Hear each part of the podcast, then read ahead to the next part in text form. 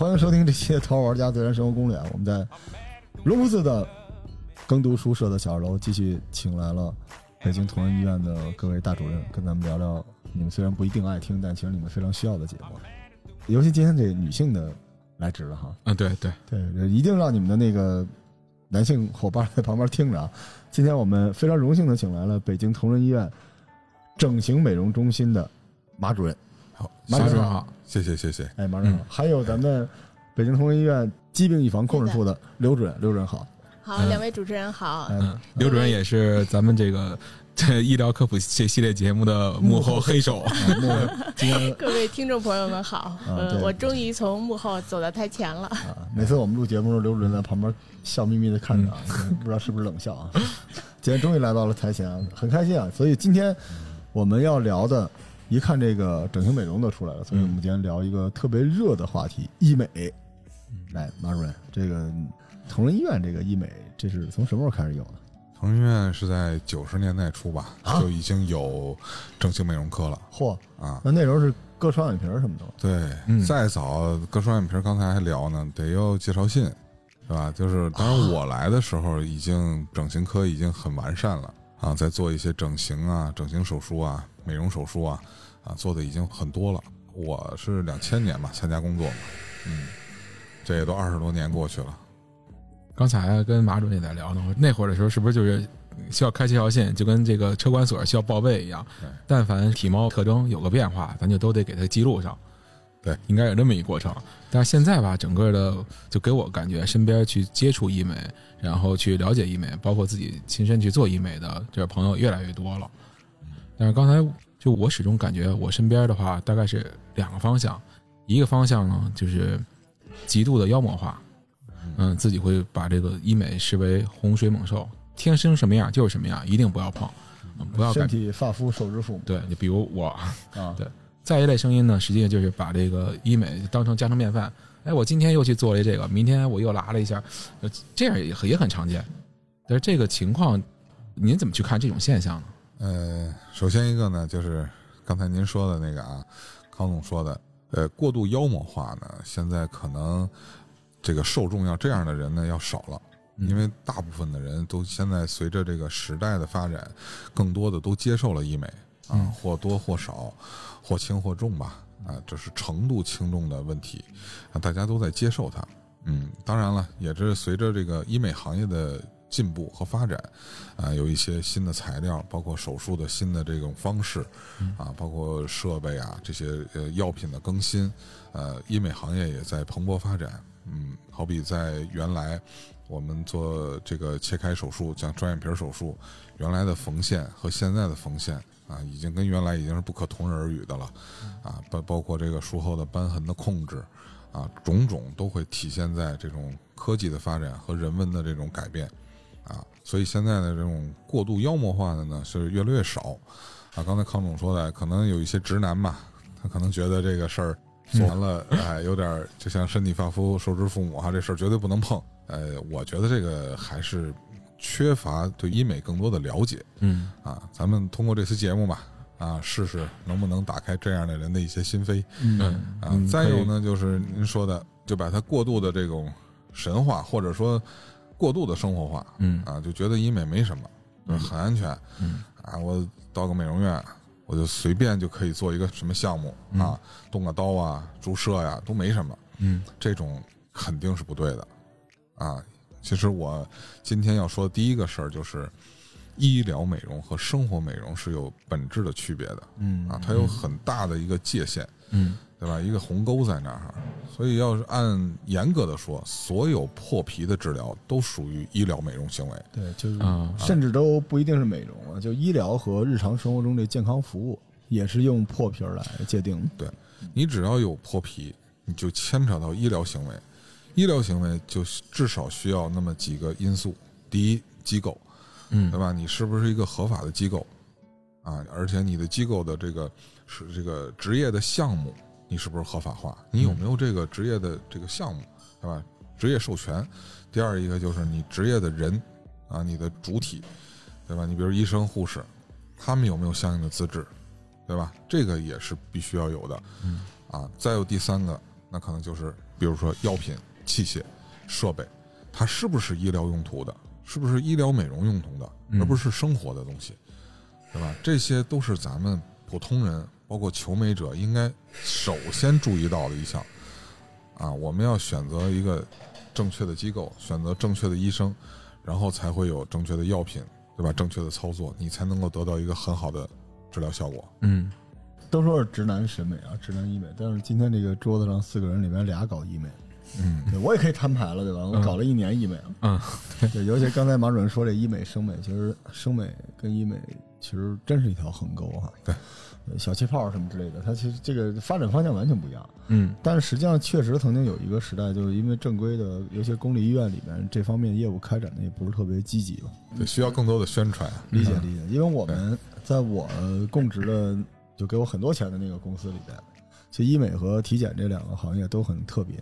对于公立医院来说，呃，大力发展呢有风险，而且在院内院方的资源调配等等之类的都会遇到一些问题。但是这个东西呢，效益很高，嗯，但是医疗不只追求效益，对吧？嗯尤其是这种顶级的，像同仁医院，我们说北京这个守护神级别的嗯这种医院，它这里边也要呃做一个平衡嘛，做一个衡量。但是，对，如果你有这方面的需求的话，那我觉得肯定是，呃，就像刚才马主任说的，一旦破了皮儿，对吧？你肯定还是要找这种顶级的这种医院，嗯公立医院，它有医疗资源，而且它关键是有这个医德在这个地方去做。这医美呢，不是小事儿，虽然也不是大事儿，但也不是一个。是吧？让咱们觉得跟这个弄一青春痘的那么简单的一个小事儿。嗯对，现在很多人还是图便宜嘛，而且国家管控，包括一说起这个有点滔滔不绝啊。我跟马主任是同行，嗯，就器材等等之类的都会有这样那样的限制，所以导致很多人在在使用医美服务的时候，他会铤而走险。就这环节里边，无论是从医生到设备，对吧，到环境到材质什么的，都会，就每一个环节都很重要。所以我觉得我们非常有必要给大家好好聊聊这个事儿。我们今天聊的不是说什么是医美，而是觉得什么是一个老百姓能够接触到的这个东西，让它更安全、更能够符合你的基本需求的这么一个服务。嗯，就是需要去正视它，正视医美。对，所以最关键是正规嘛，对对吧？对，最早这医美这小广告满天乱飞啊，嗯一针就好什么之类的，对对对？满世界都是。那时候北京那个望京，好家伙，你也不知道有没有牌照，一大堆医院。然后北京西边那个也是一大片，西三四环什么的。现在国家管控的也上来了，对吧？对大家也基本呃能够知道这是一个呃由医院可以提供的一个正规的医疗服务。说到这个，就让马主任给大家科普一下吧，就咱们这种。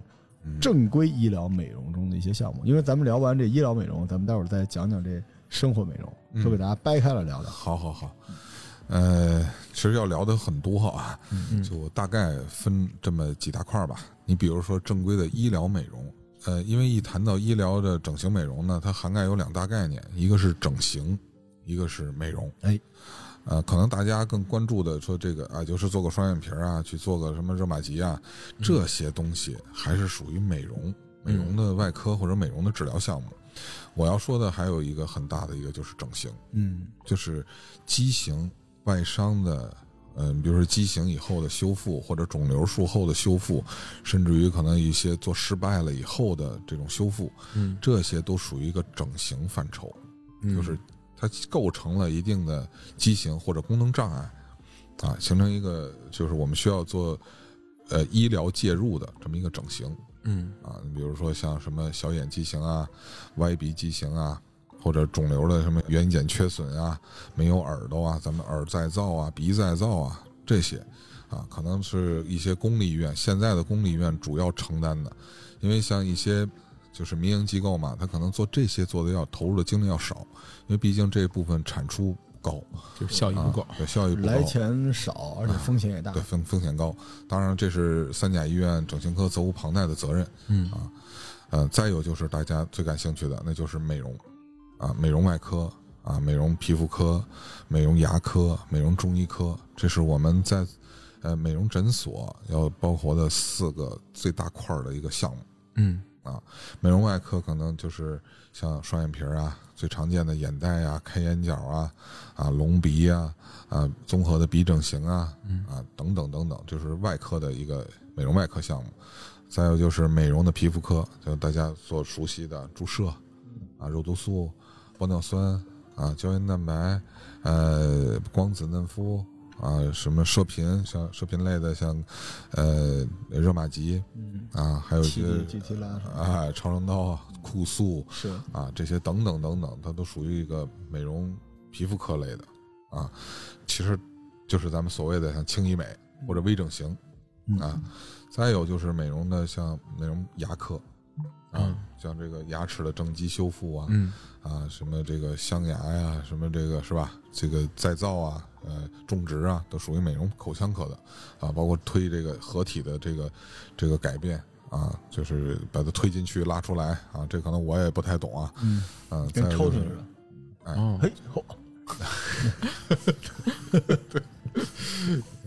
再有就是美容中医科的一些靠中医的方法，嗯，这个罗总是中医出身，嘿好。啊可能美容中医科现在也是在蓬勃发展，是。利用咱们做的是是吧？对中医哎中医的那个驻颜术嘛，哎，对，用一些方法，中医的传统方法也是可以达到这个美容的效果。嗯。啊，就是由内至外。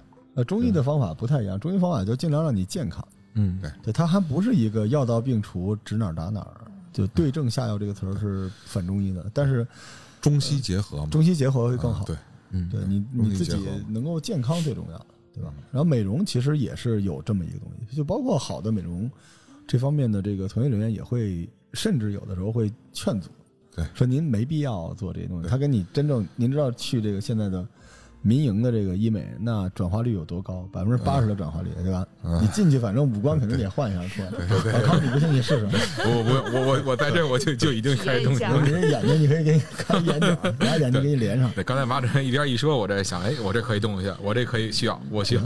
对因为人就是想追求让自己更好，对但跟过去不太一样。现在你说小孩儿就是为了一定是进演艺圈儿什么的，整漂亮什么，不是人可能就是他有一个空间，这个空间在变大。原来就是你割双眼皮儿，好像一帮人就嘿呦喂，你还弄双眼皮儿什么的嗯，但现在就你有这个机会，你进去一趟。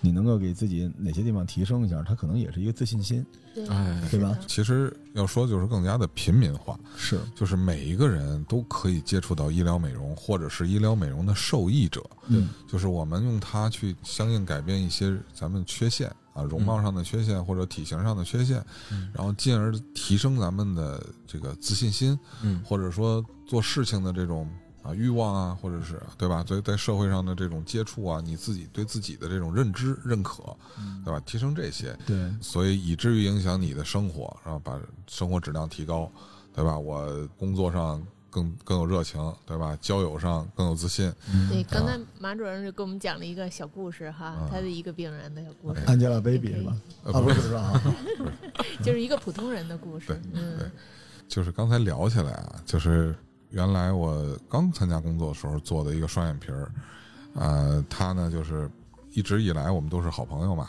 就都是把我当恩人似的，嗯。就是觉得就是因为我给他做的双眼皮儿改变了一生，嚯，啊，然后呃找到好的工作，啊组组成了更好的家庭，对吧？现在一切顺风顺水，啊，每年我们都会联系，啊，一一说起来老说这原来的这些事儿，其实呢，我倒认为，其实这个不是我是恩人，他只是通过一个医美达到了一个正向的一个怎么说呢？一个目标，嗯，哎，由他做了一个起始点，哎，我改变了他的一种自信。嗯，对吧？改变了他对生活的态度，嗯他在别人面前他更加有自信，他更敢说话，所以他把他自己该有的那个热情或者性格释放出来，正向的东西释放出来，所以取得了他认为，哎，就是这人生很顺利、很幸福，倒不一定多成功。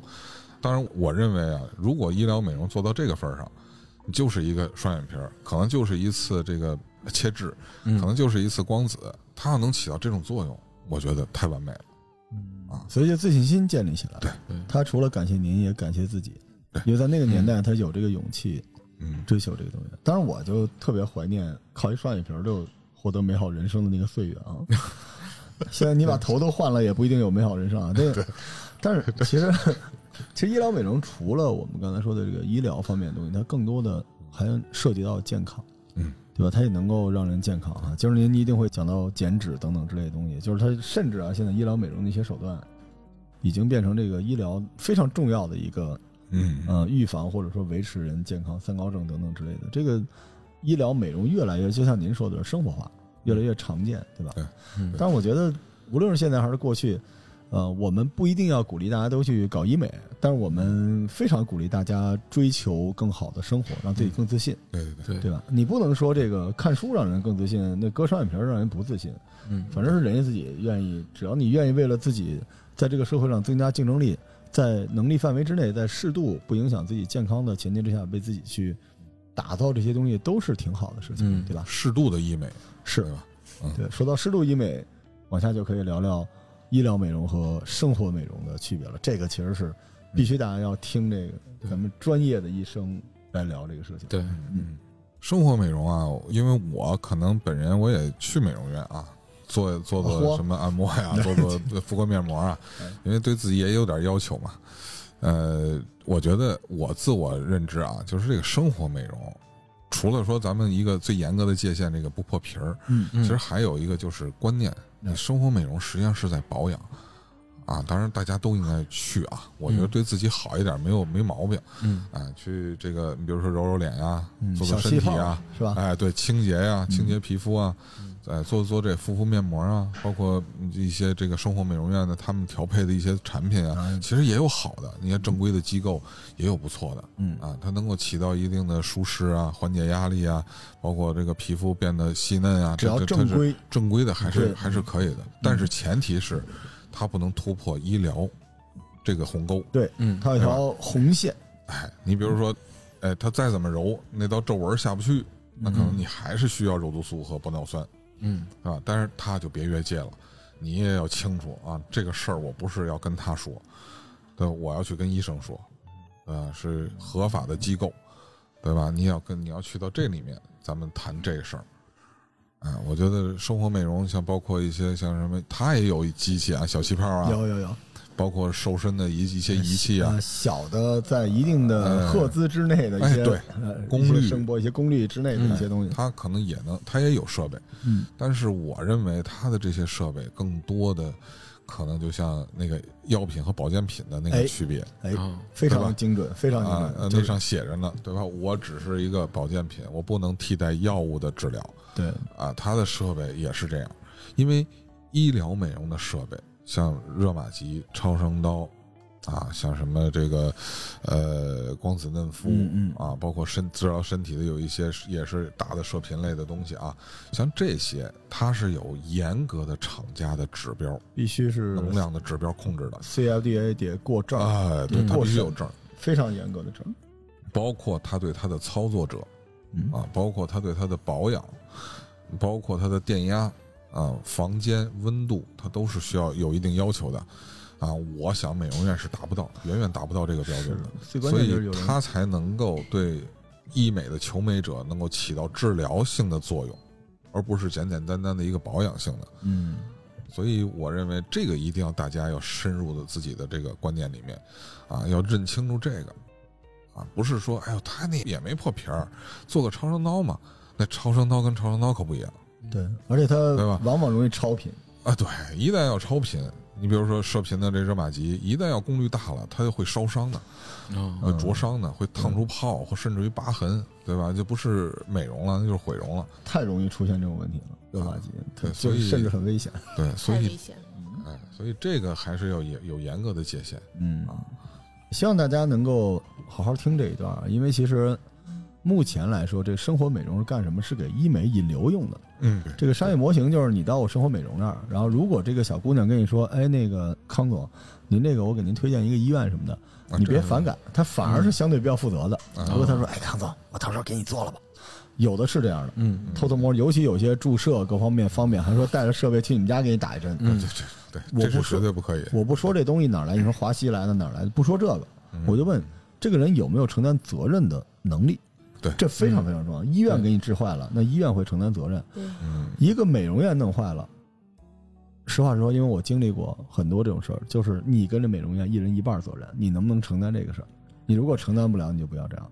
嗯这个特别像咱们路边这个按摩院，他老说自己是中医按摩，但中医也是医生。对对对，这按摩院还给你治生男生女、子宫肌瘤什么的，我给你扎一下吧，弄弄就好。你就是被人利用了你讳疾忌医的那种东西。医美嗯。再怎么着也是医，对。对吧？只不过因为我们现在，呃，医学这个技术的进步，包括我们医生的进步、医院的进步，导致这个医呢变得，嗯，效率更高、更安全，但它也是医，所以就让美容院就洗个脸就完事儿了，对对吧？嗯。那这个美容院也是也是有讲究的啊，它的手法呀，它的一些这个呃配置的一些这个叫产品吧哎，啊，它的一些有一些设备也是挺好的啊，但是这是正规美容院对啊，就是他只要干他该干的事儿就可以了对，嗯啊。医疗这个鸿沟是不可逾越的啊，更别说什么注射。呃，手术对吧？那就他不是他该做的事情。嗯，啊这里其实这节目能能爆黑料吗？我想想，我这个生涯，我下一步干什么？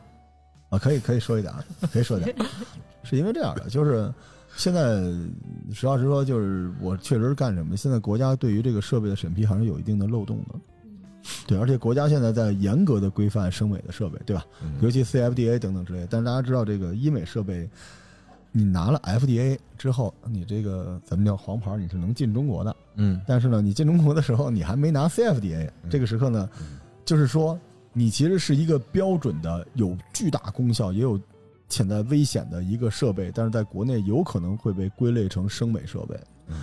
所以有的时候你在生美那个地儿见到的那些设备都是是重型设备，就原本应该用在医美，嗯，对，啊。就是很多人在打这个擦边球，嗯。而且因此呢，就有很多国内的厂商啊，人家比如说影某特的这一个以色列的一个厂商，他这个设备大概一百万，国内厂商把这学吧学吧，因为里边有些指标他也弄不明白，两万块钱，这设备就已经开始在外面满世界都给弄了，然后一弄都你疯了，你知道吗？那个那个射频啊，热熔纸啊，两万块钱你就敢往上招呼，一个疗程两万就回本了。而且呢，你从法律法规上来说，它就是一个擦边球，因为这个设备没有拿到 CFDA，因为它真正的这个问题在于你在非医疗这个场景里能不能用医疗设备，嗯，对吧？它这不是医疗设备对，所以它有些反正大家一定要小心。刚才马主任说，只要是正规的，它承担不起这个风险，就问题不大；嗯，不正规的一定要小心。普及几个概念啊，嗯这个 FDA 就是美国食药监局、c f d a 是中国国食药监局。就是有些厂家能拿到 FDA，但都拿不到 CFDA，因为中国更严格更严格，嗯啊，在某种意义上，中国更严格。它的这个，嗯比如说临床的这个实验啊，是做的可能会更更全、更多，所以拿到它的时间会更长。嗯啊，所以有很多 就是厂家在拿这个打这擦边球对啊，包括走私的一些设备是啊，它没有那个证儿啊，那你说它是不是医疗美容的东西？它也是很危险。啊。你当然，就我老举个例子啊，说这个重机枪嗯是好东西啊，咱们这个打仗的时候好东西，说给咱们的解放军那是保家卫国，嗯你要给是土匪，那就是一个最好的杀人武器。嗯，对吧？所以这个看交给谁，你还有用的人呢，对，对吧？你要这用的人如果是正规的医生护士，他肯定他不去那些非非正规的地方用啊，嗯对吧？你也请不过去啊，他这风险太高了，所以你更多的这样非正规的机构，他他用的人他也是非正规的，所以你想想，你把你自己置身一个多么恐怖和一个危险的境地，对，对吧？对，一定要去医院。啊，这个我就是反正我不干了这行哈。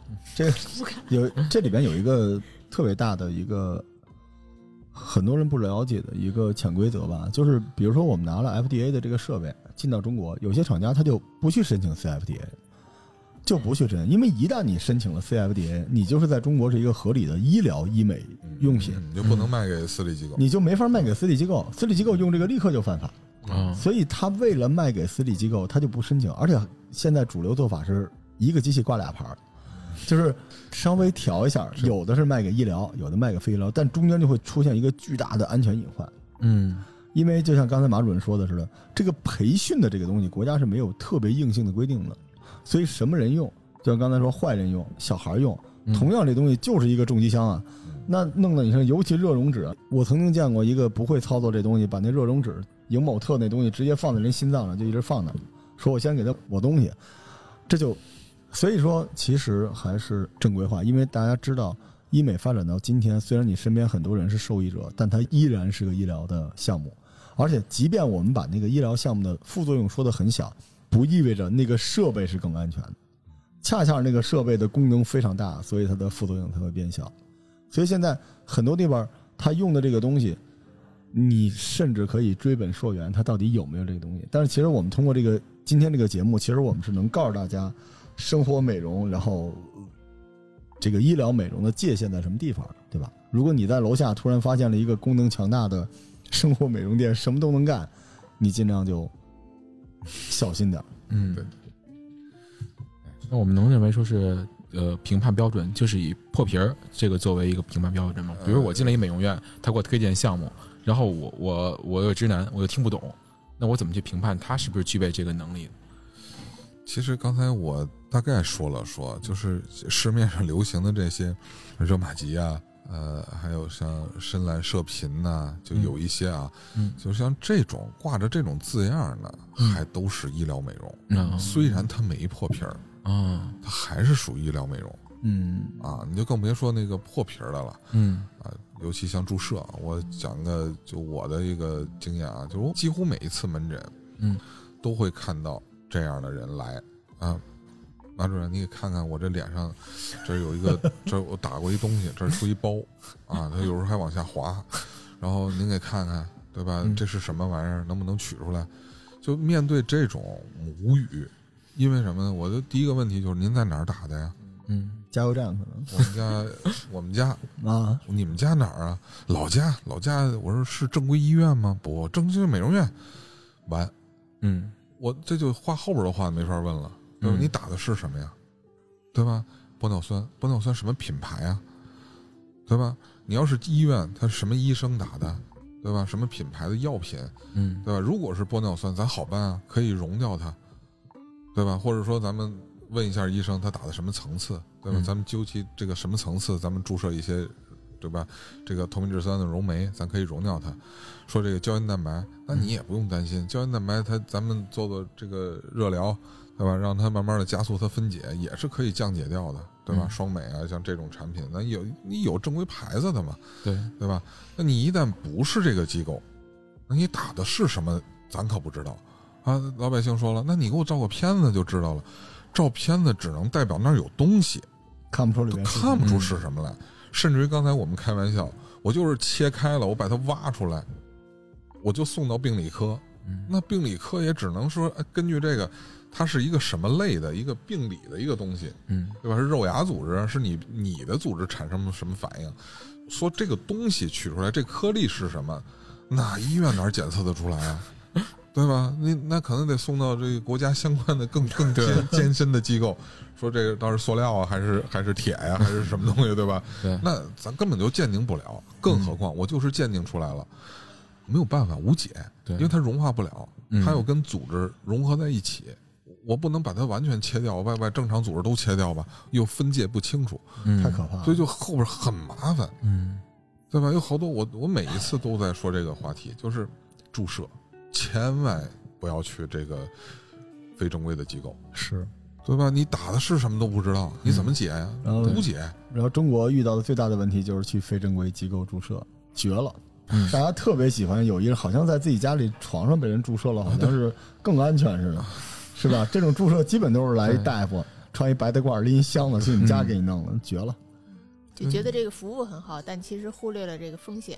他还是小看了这个风险。您说的太对了，这是医疗啊，嗯尤其是注射，注射就是在破皮儿以后的事情了，嗯就是先破皮儿，或者而且注射更危险。最危险的是他，他得进去东西啊，对，嗯对吧？这个东西是什么啊？以至于后面的后果怎么处理啊？我的老师跟我说的就是，你放到人体的，要么你能把它完整取出来，要么这东西能自己化掉，嗯对吧？咱们做线雕也是一样啊，咱们现在很流行的线雕，嗯它那个线是可吸收的。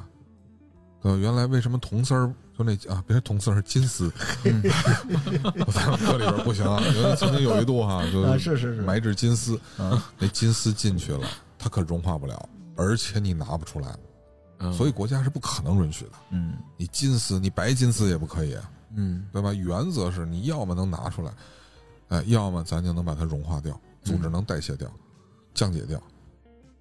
是，其实这个医疗风险的管控，其实，在公立医院里是花了大力气的。，对，就为什么大家有时候理解不了哈，就诊他看到的可能就是一个医生，或者是接触到几个工作人员，但其实我们这个公立医院幕后有大量的行政管理部门在不断的去强化和，严管控制这个医疗风险。嗯，就像我们院感疾控处哈，也经常到马主任科室去巡视哈，就我们院感管人流、物流、气流哈，对他们这手术室啊，包括医疗器械、包括人员的操作都是有监管的。所以其实公立医院有时候大家会好多东西不理解，但其实为了大家的这个安全，我们是付出了公立医院是不计成本的。在检查。